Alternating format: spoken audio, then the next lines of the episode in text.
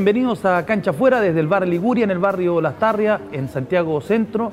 Un ciclo de conversaciones futboleras y para arrancar con un futbolero por antonomasia, Julián Elfenbein, gran amigo, periodista, realizador, pero ante todo, chuncho. Chuncho, sí, no hay opción. Eso es. Esa es mi definición. De sangre azul, yo digo. ¿eh? No, no tiene que ver con la realeza, sino que eh, sangre azul de verdad, por adentro. No, no tiene que ver con, ni con decisiones ni con nada. Esto se nace. Así me lo obligó mi padre y así yo se lo, eh, se lo he obligado a, a- a mis hijos. Bueno, tengo dos hijas y un hijo, pero eh, Benjamín es mi partner y, y así va a ser con mis nietos y mis tataranietos y, y así es. ¿Tu primer recuerdo como hincha de la U cuando la primera vez que fuiste al estadio viste jugar a la U? Ah, Tenés que pensar que soy operado la cabeza, entonces tengo mala memoria, pero eh, y es real, literal. Yo creo que toda la vida. Mi papá me metió lo de la U, desde la época de él universitaria de la U, estudió en la Universidad de Chile, donde estaba la barra universitaria. Claro. Mi papá me cuenta que en la época del Valle Azul él fue de los pocos que entró, una barra que se no habían barras bravas, pero estaba la barra universitaria, entró a la cancha a pegarle un árbitro un, un día, en No. la década del 60. no recuerdo qué partido era. Mi papá es de Conce, Ya. entonces nosotros tenemos dos equipos, somos de la U y eh, de Fernández Vial. ¿Sufrido también? Sufrido también, pues imagínate. La única polera, la única camiseta de otro equipo que tengo y que usaría, ¿Ya? porque un hincha de la U no se pone una camiseta del Real Madrid, no se pone una camiseta del Milan, no se no juega con una polera de Boca. Las puedes tener, pero no la, no- no la muestras. Tú lo que muestras es las de la U. Cualquier polera de la U. Eh, es la de Fernández Vial. Es la única camiseta que tengo. Oye, Julián, eh, para ir cerrando este segmento, te voy a hacer la, la pregunta en la introducción y después vamos a volver con ella. La adolescencia. La adolescencia, uno quiere siempre ganar. Y la adolescencia a ti te tocó toda la malaria. Pero eso lo vamos a conocer después porque tu adolescencia coincide, por ejemplo, con el descenso de la U. Volvemos a Cancha Fuera desde el bar de Liguria, Las Tarrias, en Santiago Centro, Julián. Y te había dejado una pregunta. ¿Cómo fue la adolescencia para un hincha de la U? La U, 25 años sin ser campeón, tú eres ochentero en tu adolescencia. El momento en que la U termina yéndose al descenso el año 88, con frustraciones, por ejemplo, como la del año 80, que pelean el título palmo a palmo con, con Cobreloa hasta la penúltima fecha, viene la mano de Quintano cobrada por Enrique Marín. en- robaron ahí. Claro. Mi adolescencia, mi, mi infancia fue, fue difícil en el sentido de que yo lloraba mucho porque la U no, no ganaba. Me acuerdo una imagen, por ejemplo, de un partido en el estadio El Bosque de, de Aviación, creo que era. ¿Ya? La Gran Avenida. En la Gran Avenida. eh, yo- Reinaldo Martín se llama. viéndolo por tele, yo era chico, un domingo en la mañana lo transmitía TVN, en partidos que daban como a las 12 del día, ¿no? Eh, y la U eh, jugaba con aviación eh, y Hugo Carballo, que era mi ídolo, eh, le pega una patada en la cara y la imagen televisiva muestra cómo sangra. Ya. Entonces, Y, y para mí fue impactante, no me pude sacar esa imagen nunca en, en- en mi infancia, lloré mucho. Además que coincidió con el Colo Colo, Colo Colo ganador, digamos. Sobre Colo. Colo sacó una distancia profunda en Claro. cuanto a título, eh, justamente en la década del 80, yo diría que los 90 fue una década más azul, pero Se fue al descenso el 88, subió el 89, liguilla promoción 90-91 y Colo Colo era campeón de América. Yo soy un, hincha de la U orgulloso y justamente yo diría que las cosas, a propósito de tu, pregunta, que más me gusta de ser de la U es que no es un equipo exitoso permanentemente. A mí no me gustan las mayorías. En mi religión no soy, soy minoría en, en Chile. Eh, en la U, si bien es un equipo popular, no es el equipo, eh, no es el 50 más 1 de la población, no es el equipo que más títulos tiene, al contrario, está a distancia del equipo que más títulos tiene. Eh, no es el más ganador internacionalmente, pero es el equipo más grande del mundo. Mencionaba recién la religión, Julián, tú eres de religión Judía. Sí. Históricamente, Mm. la relación del- de la U con la colectividad judía es muy grande. Muy Siempre grande. hubo dirigentes de, Sí. de origen judío. Hay dos cosas de la U. Mucha gente socialdemócrata, por ejemplo, Eugenio Velasco Eh, Letelier, que fue sí. presidente, decano de la, de la- de la Universidad de Chile. Bueno, y mucha gente de, de la colectividad judía. ¿Por qué se da, se da esa relación? Yo creo que eh, la U es el equipo laico, es la universidad laica, digamos. Eh, yo creo que ahí ya hay un hay una, una- explicación. Eh, luego, eh, yo diría que todos, mis, prácticamente todos mis amigos, mi gente de la, de la comunidad, del colegio, son de la U. Por eso, eh, quizás políticamente, tú decías el tema, el tema socialdemócrata, eh, pese a que se relaciona erróneamente muchas veces a la, a la colectividad con, con una línea más de Claro. derecha y es un error. Un error. Eh, pero yo creo que es porque el equipo laico es en contraposición al equipo de la Iglesia Católica. Tiene que ver un poco con eso, digamos. Ya. no- no. A mí me gusta la U, es, la U es, la U es eh, multisectores, la U es eh, multireligiosa, pues, eh, la U es eh, es eh, transversal, es un equipo transversal y eso es lo que a mí me gusta también. Para mí, yendo ahora al punto de vista político, la U está ligada también a la lucha contra la dictadura. Los partidos de la U en época de dictadura uno escuchaba así, él iba a caer y empezaba. Y los partidos de la U siempre estaba él iba a caer. Y la única forma que se unieran las barras de la U y Colo Colo, las hinchadas, ¿te acuerdas de los clásicos? Los superclásicos, era con el momento que se gritaba contra Pinochet, contra el dictador. El libro es 1984, pero yo te voy a preguntar por 1994. El año más, futbolísticamente hablando, más incluso más grande que 2012 y que 2011 porque el año 1994 la U es campeón, pero además le ganan a Colo Colo seguido. La irrupción de Marcelo Sala, y yo te recuerdo a ti en la universidad que iba al primer bloque y de ahí te iba al entrenamiento a la U, con Eduardo Cute. Sí, con el Cute nos íbamos a el Sausal, la U todavía estaban en Sausal, si no me, si no me, equivoco, eh, porque me acuerdo del Sausal porque en el Caracol, no te dejaban entrar. Estaban en el Sausal. 94, 95 esos dos años el rival era Católica. Una extraordinaria Católica. Sí. Además dirigida por Pellegrini. Nosotros eh, luchábamos contra la Católica, también luchábamos contra Pellegrini, contra una muy buena Católica, teníamos muy buen equipo, la típica Pellegrini. Nunca un equipo ha sido vicecampeón con tantos puntos, nunca un equipo había descendido con tantos puntos. La típica explicación. Eh, finalmente mm, eh, somos campeones, el año 94 fue una maravilla, mm, iba a los entrenamientos con Cute. no voy a olvidar jamás el partido con Católica, justamente el 1-0, el gol de Salas.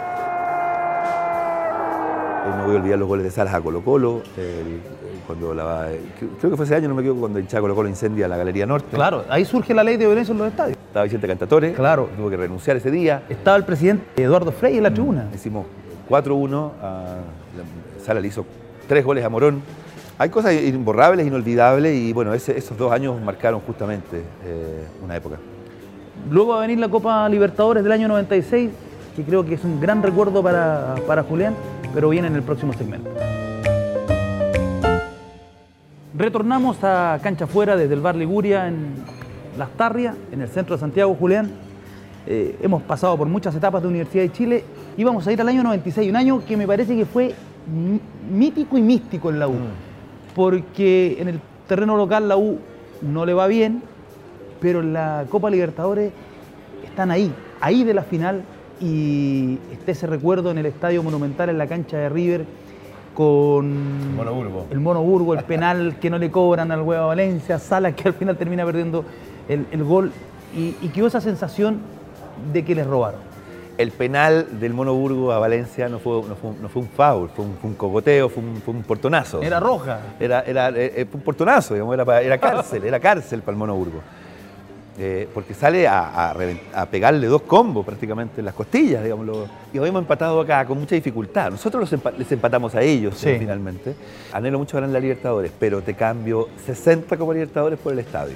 Por el estadio. a mí me preguntan de repente, oye, ¿qué prefieres? Hincha la U somos muy buenos para, jugar a el que prefieres.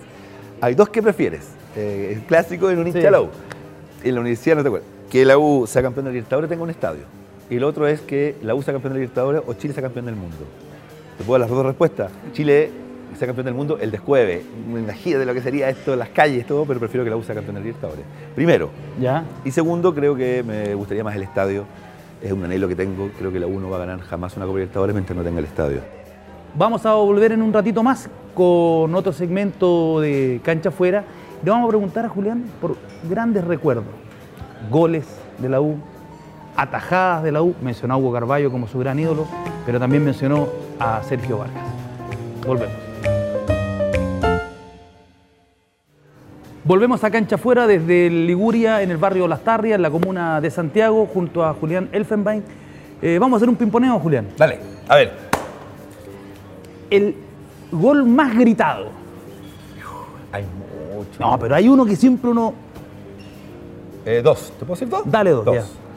Uno de chico y otro de más, El de chico, eh, verano, me acuerdo si el 80, 81, final de la liguilla, Copa Libertadores, la U Colo Colo. Temporada 80, verano el 81. Verano 81. Estadio, creo que unos récords de, asistencia, eh, en la época que el Estadio Nacional no, lo, no nos habían mandado los condoros no, como el puente Caucao, digamos, sino que eh, se veía con 75.000 personas, 80.000 personas, entraban con escaleras copadas, digamos. Hicimos 1-1, penal para Colo Colo, eh, se pone Carlos Rivas, atajado Hugo Carballo, Johnny Aswell se pega un carrerón de aquello, digamos. Hoffens, Chico Hoffens. llega a la línea de fondo, gran puntero, centro atrás.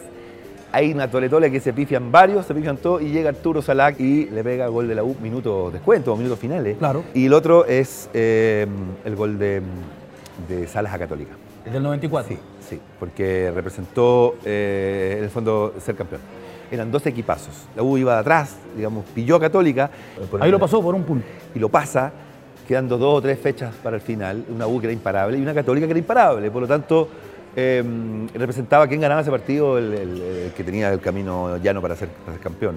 Eh, y lo grité como loco, me acuerdo, estaba en la Galería Sur, puerta 11, y ahí estaba, y fue una locura. Llegamos, qué hora llegaste? Partido que había que llegar, eh, no sé, el partido si era a las 4 de la tarde, eh, debo haber llegado a Me las... acuerdo fue a las 6. O a las 6, debo haber llegado a las 2 de la tarde. Dos preguntas en una. El mayor ídolo azul y el mejor jugador azul. Ídolos para mí, Hugo Carballo en su minuto, así Ya. de tener póster, a eso voy, de tener póster, claro. Hugo Carballo. Y el más grande jugador para mí, digamos, que más querible todo es el Huevo Valencia. Yo soy de, todas mis camisetas tenían el número de 7, yo, yo era del Huevo Valencia. Pero sin duda que Marcelo Salas es, no solo en la U, yo creo que es el más grande jugador de Chile. Y el gol que más recuerdas, pero en contra, el gol que más te dolió. Oh, y hay varios también, pero te voy a contar uno también a propósito de Colo Colo. Estábamos con las antorchas prendidas, eh, los de la U estaban con las antorchas prendidas y... A Bolivia va el León. Y viene exactamente a Bolivia, ¿vale? y viene el gol de un contragolpe, un gol de Bartichotto muy parecido al gol de Bartichotto eh, en Copa Libertadores cuando gana Colo Colo la Libertadores en 91, en el centro ese que nos de Rubén Martínez, el centro que sí. le ganan a Boca. Claro, claro. Ah, fue de Rubén Martínez. Él, él tira el centro. Perdón, él tira el centro. Muy parecido a ese gol, algo parecido. Bartichotto llega como una pelota al final, un rebote, si no me equivoco, eh, y se apagan las antorchas al codo sur y se prenden las antorchas en el codo norte. Me acuerdo. Eh, ahí me humillaron, para qué te digo, fue el último minuto. Así que es unos goles en contra que más recuerdo. Vamos a seguir dialogando con Julián Elfenbein desde el Liguria a Las Tarrias y vamos a ir a la etapa final, la etapa gloriosa, la etapa de San Pablo. Retornamos para el último bloque de cancha afuera, desde el Liguria a Las Tarrias, Julián. 2011-2012, el año soñado. Sí, con sí. Jorge Sampaoli, campeones, lo dieron vuelta frente a la Católica en 2011 en, el- en el, en el 4-1. en el 4-1, la Copa Sudamericana, al galope, al galope, Semifinal de Copa Libertadores. semifinales 2012. 2012. Qué ¿Cómo, etapa, cómo- viviste toda esa etapa? No, no, mira, yo no. A ver, eh, eh, las comparaciones son odiosas, pero yo, yo no viví en la época del Valle Azul. No tengo recuerdo de eso porque no había nacido, de- obviamente. Pero evidentemente hay una permanencia ahí durante una década de muchos títulos. Pero no tengo duda que este es el mejor equipo de la U, el de San Paoli. Primero la manera que llega San Paoli, que es bien curioso, porque San Paoli, más allá de haber dirigido Higgins, Venía de Melec. pero, pero en Chile no. No, claro. O sea, yo no había escuchado mucho de San Paoli. Eh, y el otro candidato era Diego Simeone. Sí, me acuerdo. Diego Simeone, que hoy día triunfa hace rato ya en España, Atlético de Madrid, un gran entrenador. Entonces los hinchas de la U no podíamos creer cómo la U podía elegir a, a, a- a Jorge Sampaoli versus Diego Simeone, que se había venido prácticamente a ofrecer. Simeone se vino acá, expuso en el Hotel Intercontinental, expuso. Me acuerdo. Eh, y finalmente se elige a San Paoli. Fue un equipazo. Fue, fue- fue realmente un equipazo. Yo creo que se juntaron dos cosas. Un tremendo entrenador, un tremendo entrenador, una manera de jugar, una filosofía de, de jugar. Eh, venía de la escuela él, como lo he dicho, de, de Marcelo Bielsa, pero, pero con ribetes diferentes. Con hambre. Con, con- y- con hambre y con ribetes diferentes en algunos aspectos. Bielsa de, de familia acomodada, él, eh, la historia de San Paoli, una historia diferente, distinta. Eh, y yo creo que mejoró el sistema de Marcelo Bielsa. Y yo creo que ahí se arma un equipazo. Un equipazo, San Paoli potencia cada uno de los jugadores, eh, un sistema de juego extraordinario, Laura una planadora todas las semanas, una planadora. Y bueno, eh, eh, ganamos tres títulos en la época de San Paoli, en, en torneos de medio año, Son tres títulos más la Sudamericana, más semifinales de Copa Libertadores, que perdemos con Boca, eh, básicamente en, la bombonera. un equipo que entró asustado. Que fue una de las cosas que yo creo que ahí estuvo mal planificado eso, pero bueno, eh, fue un equipazo extraordinario y tengo los mejores recuerdos eh, con Johnny Herrera, un arquerazo, un arquerazo, un arquerazo. Después de Vargas, el mejor arquero que ha tenido la U, sin duda. Em, y un equipo en todas las líneas realmente extraordinario. ¿Cuál fue el partido que, te dejó así marcando ocupado? El 6-0 a. Mm, U lo dio vuelta, pierde 4-1 en, en, Quito. Quito. Con el Deportivo Quito. Con el Deportivo Quito y lo da vuelta acá con 6-0. Ese fue el mejor partido que le he visto a la U. Pero escúchame, Junior Fernández extraordinario. O sea, un equipo realmente increíble. Hay varios, hay varios. El, 5-0 Colo Colo, eh, la final de la, con Liga. No, realmente es difícil, es difícil mencionarte algo. Julián, gustazo. Gran conversa, me parece. Gracias a ti, mucha suerte en el, programa y muy rico siempre conversar de fútbol y algo más. Después de veintitantos años, volver a conversar lo mismo que hablábamos en el patio. Muchas gracias. Gracias a ustedes.